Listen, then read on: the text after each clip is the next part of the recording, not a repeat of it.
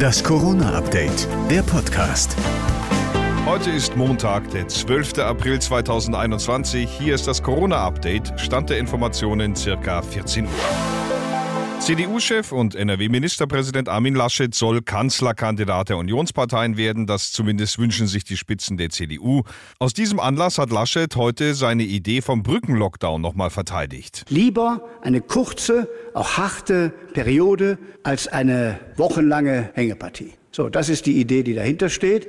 Wir würden es in ganz Deutschland brauchen. Die Bundesregierung will morgen das Infektionsschutzgesetz so ändern, dass es einheitliche Regeln für die Notbremse gibt. Eile wäre geboten. Die Neuinfektionen steigen, aber so schnell wird es wohl auch nicht gehen. Es gibt Widerstand im Bundestag, in den Ländern und in den Kommunen.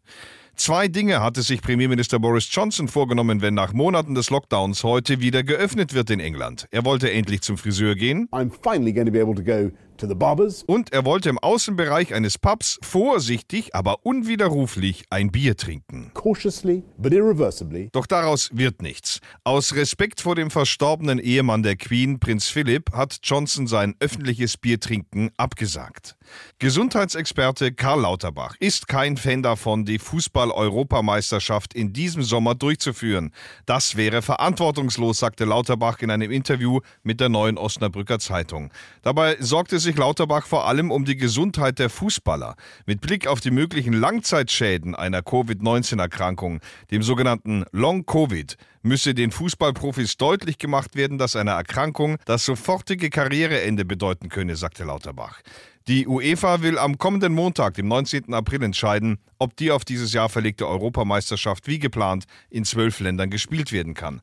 Und auch das zweite sportliche Großereignis in diesem Jahr steht in der Kritik. Aus Furcht vor einer neuen Corona-Welle ist die große Mehrheit der Japaner, nämlich 72 Prozent, der Meinung, es sei besser, die Olympischen Sommerspiele entweder ein weiteres Mal zu verschieben oder gleich ganz abzusagen. Bislang ist geplant, die Spiele in Tokio am 23. Juli zu eröffnen. Und das war das Corona-Update vom 12. April.